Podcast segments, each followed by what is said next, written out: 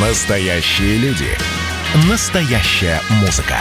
Настоящие новости. Радио «Комсомольская правда». Радио про настоящее. 97,2 FM.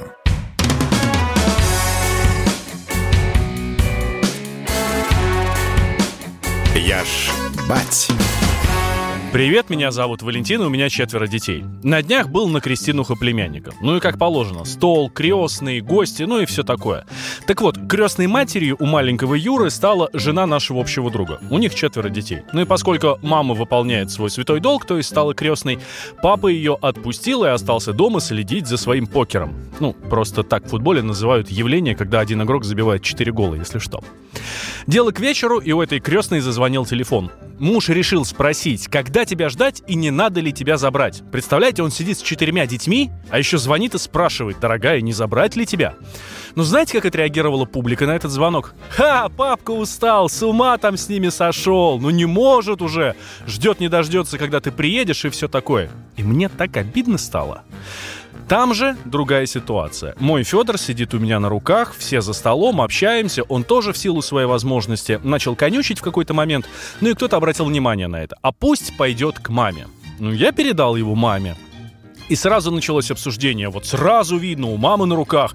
А ведь ничего же не изменилось. Он как конючил, так и продолжает. И мне вот обидно, что это за несправедливость такая? Почему отец, который с детьми, автоматически не способен за ними ухаживать? По определению.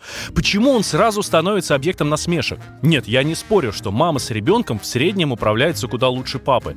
Но это же не значит, что над мужиком, который остался с детьми, надо сразу смеяться. Знаю с десяток мужчин и женщин, которые, рассказывая о своем детстве, говорят «папа, папа», а про мам их я ничего не знаю.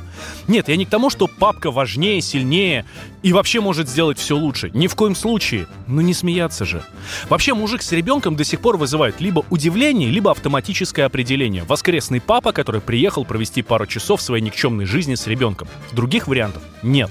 Когда я рассказываю, что полгода сидел с дочерью, когда ей было полтора года, многие мне просто не верят. Ну или ерничают про нянек и бабушек. Да и бог с ними.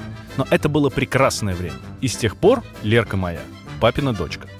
Мои дочки так сильно похожи на батю, что их за это легко можно обвинить в плагиате. Они мини я, и когда мы втроем, это три меня, три меня. Представляешь, эта банда это криминал. Вспоминаю свое детство. Не часто, но с папой я тоже оставался. И ничего, хорошее время. Он седоват, конечно, уже, но точно не от этих дней, а от других моих поступков, сильно позже. А тогда он справлялся со мной без особых проблем. Ладно, возможно, я просто бурчу. Да нет, я точно бурчу. Это, наверное, от обиды и кажущейся несправедливости. Понятно, что маму никто не заменит, и никто лучше мамы для ребенка не станет. Ни на день, ни на всю жизнь. Но дайте папе шанс. И когда он с детьми остается, не смейтесь над ним, что ему тяжело. В этом нет стыдного ничего. Лучше просто помогите ему и поддержите, потому что потом дети эти редкие моменты будут вспоминать с особой теплотой.